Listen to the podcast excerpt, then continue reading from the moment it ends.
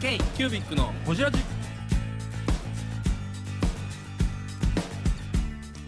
K q u b i c のほじラジナビゲーターの k q u b i c 事務局長荒川翔太です。今回 k q u b i c がほじるのは前回に引き続きサンビー株式会社代表取締役山本忠俊さん。理想とするリーダーシップの形についてや承継のタイミングといきさつについてなど深く報じっています。どうぞお楽しみに。いただいてましたね。好きやんね。え？そういう二世界プロレスみたいなの好きやん。あ好き好き。うん。なんかその業界プロレスみたいな。業界プロですね。はプロレスなんかないけどね。ないですよ。ないないとは聞いてるよ。業界の次世代をうん。どう生かそうかという皆様の先人たちの多大なる努力ですよ。うーん。それを何をこう言ってるんですか？二世の端くれにもねそうですよ。よなんですよなんで俺が言われなあかんねん。なんで俺が言われなじゃあ山本さんビール頼んで。そ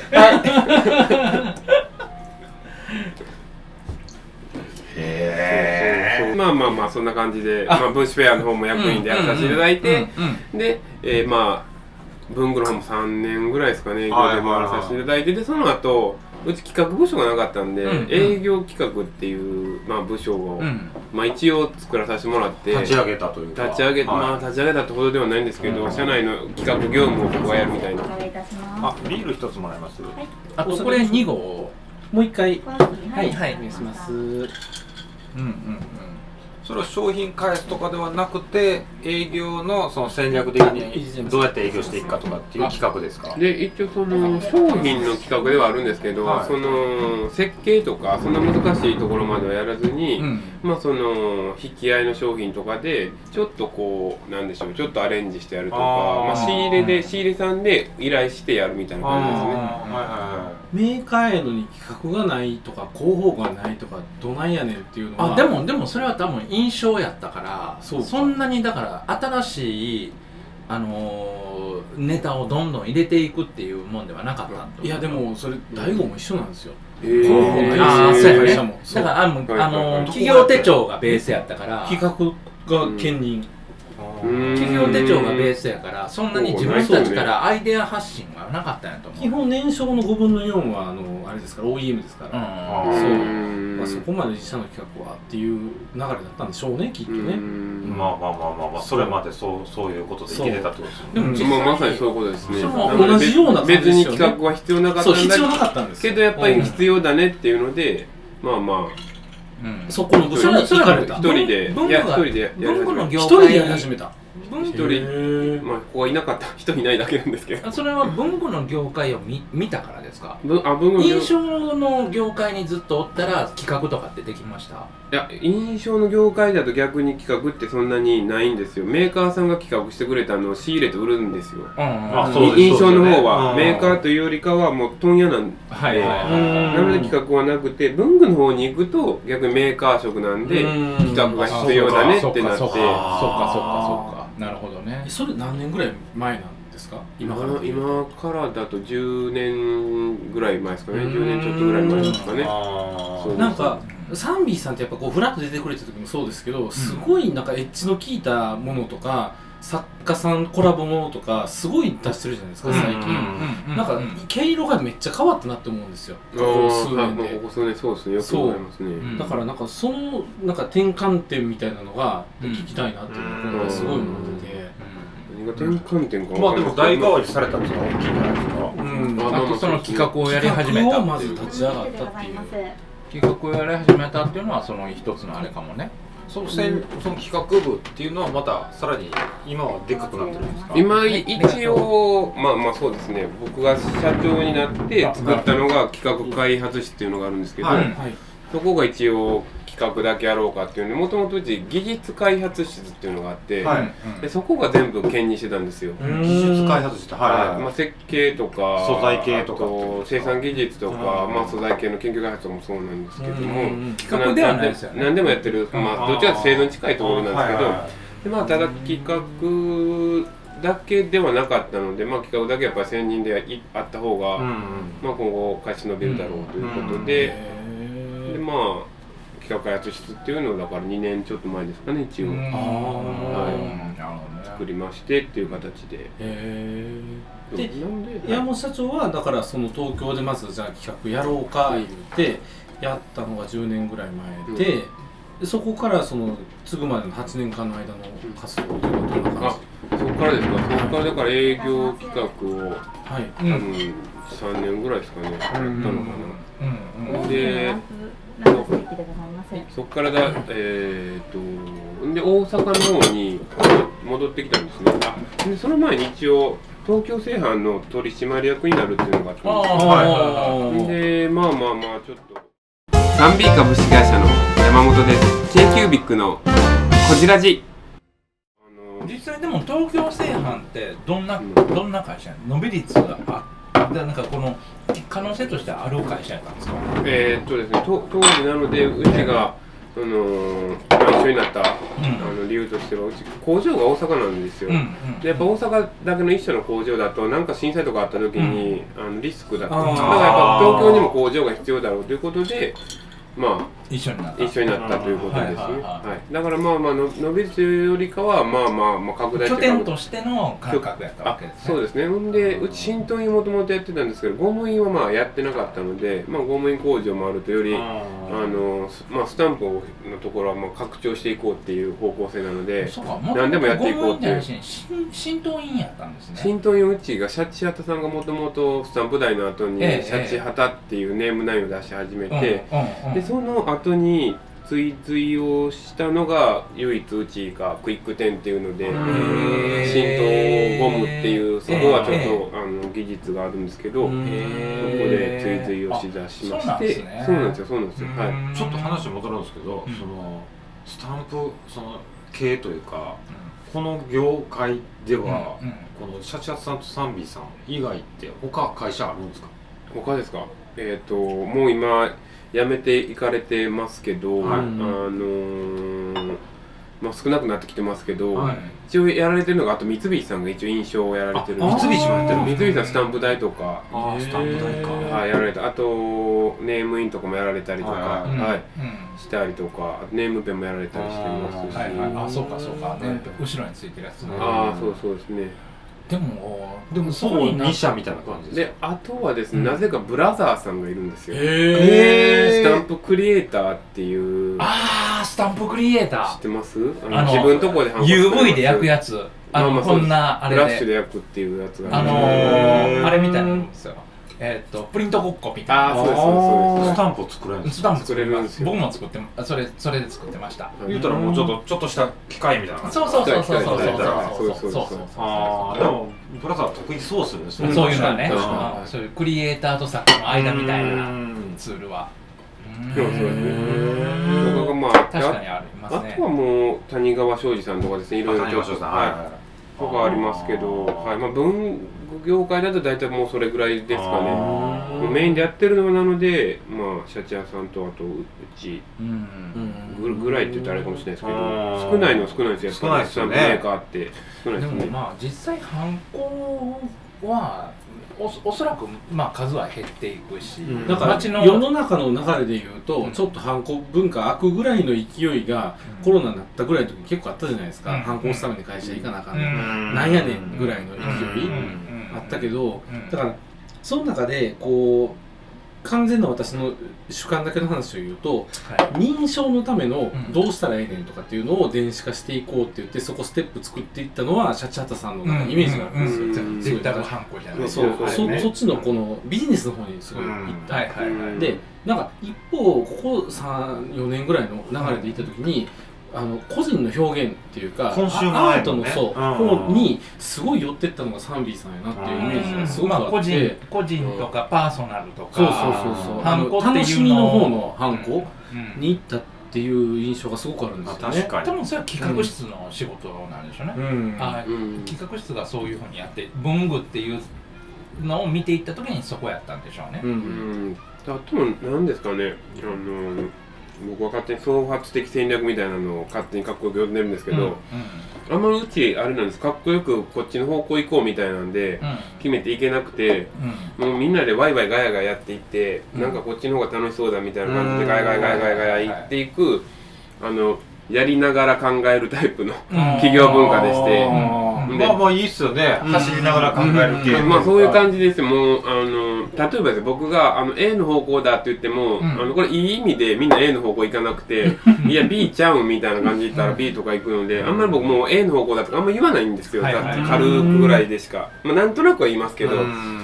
そしたらみんながなんかねそっちの楽しそうな方向にうん。走り出してくれるんで、うん。へんであと企業文化ですかね。なんかさっきもちらっと言ってた、うんそのなんですかね。このピッコロがいいわけではないんですけど。孤独って書いてあるもうこの人がいいわけじゃないですけどね、山やっぱ個性的な人がやっぱり多いおかげで、いい意味でやっぱ多いおかげで、やっぱりみんなその好きな方をですね、うん。もう私はこっちだ、俺はこれだみたいなのを言ってくれる人がやっぱいるんですよ、社内で。うん。ありがたいことに。うん。で、まあ、その人たちがまあまああのそういうところをですねこうどんどん行ってくれて、まあ、なるほど。小川とか西川もそうですしまだほどね。他にもいるんですけどそれをありがたいことにって社長が言うってでかいなって思いますね。うん。やっぱりなんかやっぱりその社員を認めてるというかうん。自分のないスキルをみんな持ってるっていうのをうん。そこにそこを信頼してるっていうのはあの多分キャパシあまあ多分ベースとしてはワイガヤしたい、うんうんうんうん。みそうそう認めたいで自分のあの主張主張だけで抑えていくと多分答えはないから、うん。そこを引き出していきたいっていうのはあるんでしょうね。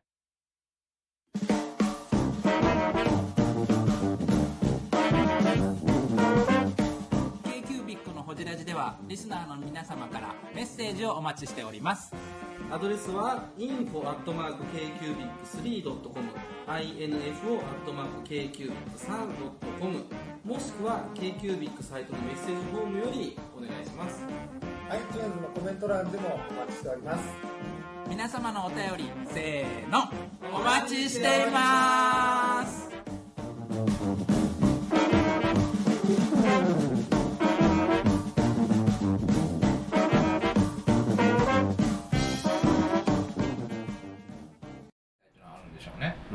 結構うん。まああのななんか大体続いてる会社で2代目3代目って、うん。結構ぜ前の社長の色を消したがる。ああの古川みたいなやつな。宮本修行とかもそうなんですよそうなんですか。古川前のそうなん社長と仲が悪いああそうそう事業継承で揉める。山地身内をディスろうとして自分がディスられる流れ。結構そうなんです。だからブーメラン前の社長の色を消したがるとこが多いんですよね、はいはいはいただでもそこはないですよねサンビさん、うん。いい意味でなんか社員が立ってるというか、社長の社色が長の色強すぎない？が強すぎないというか、うん結構うんこう社長のいそこはこう社なんか2代目3代目がついた時に、うん。社員に対して先代の社長の色を消すために、うんうん。この主導的立場をすごく取る取るとこが多い、俺がね。俺が俺がパターンが。うん。いやいやそれは素晴らしいもう僕そういうのできないだけであって、いやいやいやいや。でもそれはそれですごいことやと思うんですよね。あでもあとサンビさんですごいなって。楽し楽しいですね。このこんな褒められることあんまないんで。いや。いやいやいやいや。バンバンいやすごいと思いますよ、本当に。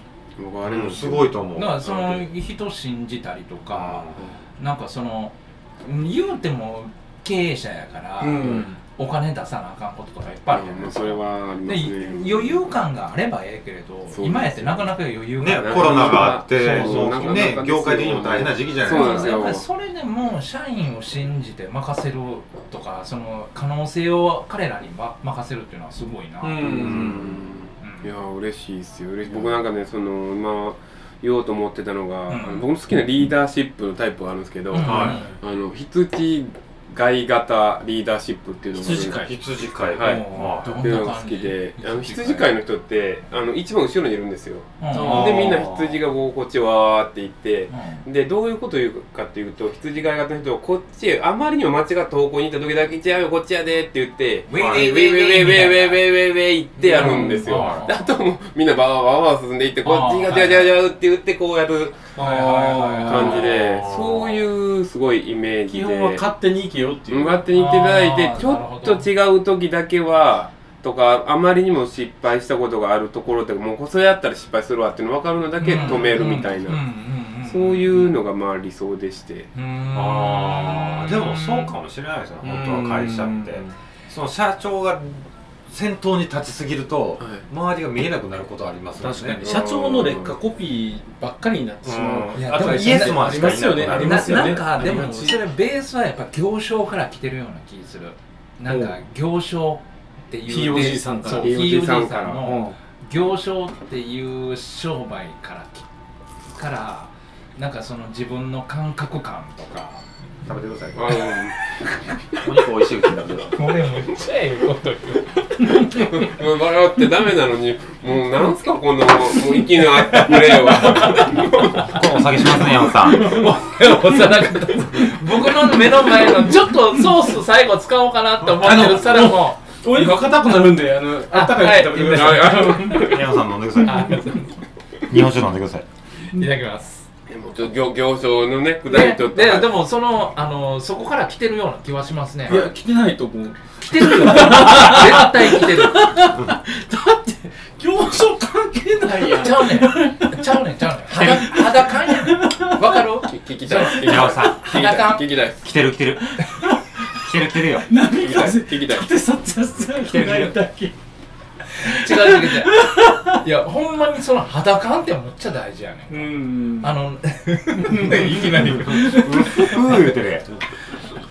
なんかあのマニュアルとかさなんかこんな経営のやり方とかさ教科書に何も書いてないやん。じゃあか書いてることいっぱいあるけれど結局は肌感でやっていく中で一番肌感。あは肌ね鍋来たよ山本さん鍋来たよ。すごいな。すごい。えすごい最後やはい。なんかすごい鯛飯来たでこれは見せてくれて後で分かるそうやな見てだけかい 見てだ山本けかいそう俺の話を鯛飯で来たのか鯛飯でおねられたナイスタイムシやいやいやお姉さんもグルやから すみません裸裸あそうそうそうそう。いやいや裸拾わなくていいですけどはいはい。いや山本社長の話を今日聞きたい。あはい。そうかったなちょっとじゃあまた今度そうやね裸の話聞裸のき行商と裸の話を聞きたい。そうだ。絶対違うわ。もう明日になったら忘れてますから。忘れてます。ほんまですか？メッセンジャーで「あ昨日ありがとうございました。また行商と裸の話聞かせてください」って言って裸って何でしたっけ？みたいな。言います。はい。平気で言いますこの人。は何でしたっけ？えー、ブングスキーラジオです。ブングスキーラジオ。1年以上やってきてます。ブングスキーラジオ。小野さんどんなラジオですか？えーと2人がボソボソ話して1人がハキハキ喋るラジオですね。高木さん。え？何ですかね？用意してませんでした。あー楽しくやってます。聞いてね。全然楽しそうじゃない。いいんじゃないですか？これはこれで。そうか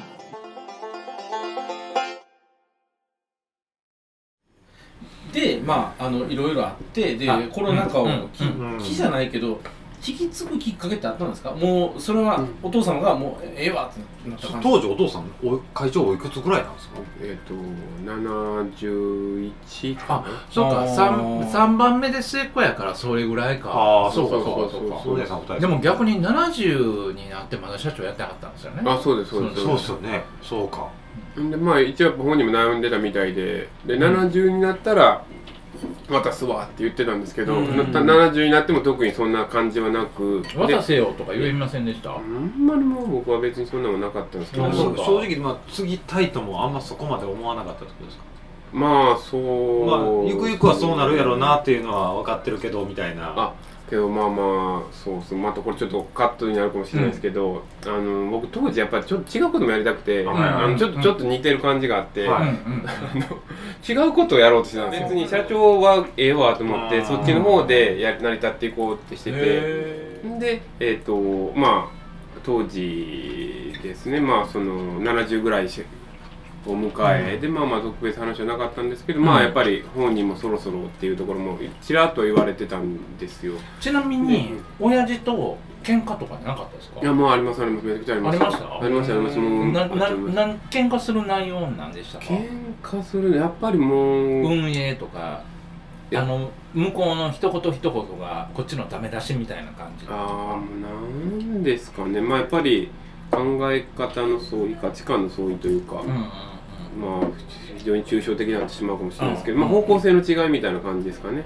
お互いは会社良くしようと思ってるんやけど、うん。はいそのやり方の違い。やり方の違いですね。でうん。別にこれはあのー父親を否定するわけではないんですけど、どちらかというとやっぱりもう70ぐらいになってくるとちょっと保守的な部分が増えてくるんですけど、やっぱりにそまあそれもしょうがないと思うんですよ、で今昔の成功パターンがやっぱりあるので、うんうんそれに固執されてるところがあってでそれはもう人間はどうしてもそうなると思うのでそれは悪いことではないと思うんですけど。自分らもそうなる可能性ある自分らもそうなると思うんですよ、うんんでましてね70までやっていただいてるので,、でそこに対してやっぱりこう30半ばぐらいの人が言うことに対してやっぱりなかなか理解はできなかったりすると思うので、でまあ、当時社長ですし私専務なので、うん。まあ、それ最終社長立てやなあかんけど、やっぱりもうちょっと理解できんわみたいな時は言うことだけ言いますけど、っていうのでまあまあちょっと揉めてはおった。大きい声とか出すことも何回かありましたけど、まあそこはね3 4 0年のねやっぱり差があるというか、まあまあまあ。ジェネレーションギャップもあるやろし、ね。そうそううん。まあ、それぞれの事業に対する思い思いもあるし感じ方もあるでし。ょうしあとまた発信してる言葉の重みがだんだん薄れてくるからね。その70何歩とかになってきたら響かへんから、まあ、あと時代の見方が変わってきますよねやっぱねあと。そうか。そうか。もう年取って言葉発信しても誰も聞かへん。っていうのもあるからうんねだからどどんだけいいこと言うてても会社がようなることを言うててもみんながもうその温度感にならないっていう、晩節を怪我すなって言ってたんですよ。太蔵さんは。自分のお父さんに対して。そうでしょ。晩節を怪我さないでほしい。そう。もう最後綺麗に終わらなあかんのにお前がお前あ自分で自分の首絞めてどないすんねん。はい。はいそれはなんか分かる気しますわ。僕もそれはなんかちょっと思っ今言われて思いましたけどそうだったなっていう。結局長くやればやるほど自分のやっぱり晩節がやっぱり汚れていってしまうっていうのは本人は分からないですよねそう本人は分からへん本人はええこと言うてると思ってるしまだ俺がやらなあかんこといっぱいあると思ってるしそうなんですうちもそのパターンで心配してくれててだからもっと良くなったら渡そうと思ってくれてますやっぱりこう業界的にも厳しくなってくるし、渡すのはかわいそうやと思ってあのなかなかやっぱ70になっても渡せなかったみたいなんですけどでまあ僕はでももう奪い取るしかなかったですねほんまに。あそうなんですね、へえ奪い取るすごいな。だってもう会長の机を全部出してましたもん。ああすごいっすね。親大親子喧嘩ですもう大親子喧嘩だよほんまに。またこれいきますいやすごい。お願いします。まあ、でも本当にそこ大親子までの会社ってまあまあ珍しいと思いますけどね。ああそうかないやけど社員も見てるじゃないですか。だってああそうですよ。だって周りの反応どうだったんですか？えラストオーダーのお時間ですが、このラス日だけでよろしいでどうか。うだどうします？ジンジャーエールくださいジンジャーエール。なんか頼んどきます？あじゃあ梅酒のソーダ割りで赤梅酒でまあねそのやっぱりなんだろうな。自分のことも考えますけれどそのあのいいいい意味反面教師的に僕は親父を見てましたね、うんうんうんいい意味でしかないですけど悪い意味で言うたらもうちょっとこともあるんですけどね、うん一緒でしょ、反面教師でしか見ないでしょ？親父の反こと。面教師やけどどうなんでしょうね。え親父に許せれるスペースある？翔ちゃんが親父に対して許さないから行ってないんですよ。そうやね。うん。ここだけは許せるわってないですよね。ないないないない。ないからもう行かない。逆に。それぐらいうでしたね。ちは3代目なんですよ。うんうん。祖父創業なんで許せるスペースがないってそう。そうそういう。だから逆にもうい行かないという選択肢を取ってしまう。うんうん。あんまり行ってないですね。会うたら会うたで問題起こるのは分かってるし。うん。うん。もう思ったら喧嘩はするんですけど、うん今思い出したんですけど、僕あの会社に入ってもう一つの理由 k q b i c のホジラジこの番組の提供は山本資源ロンド工房レアハウスで。お送りしております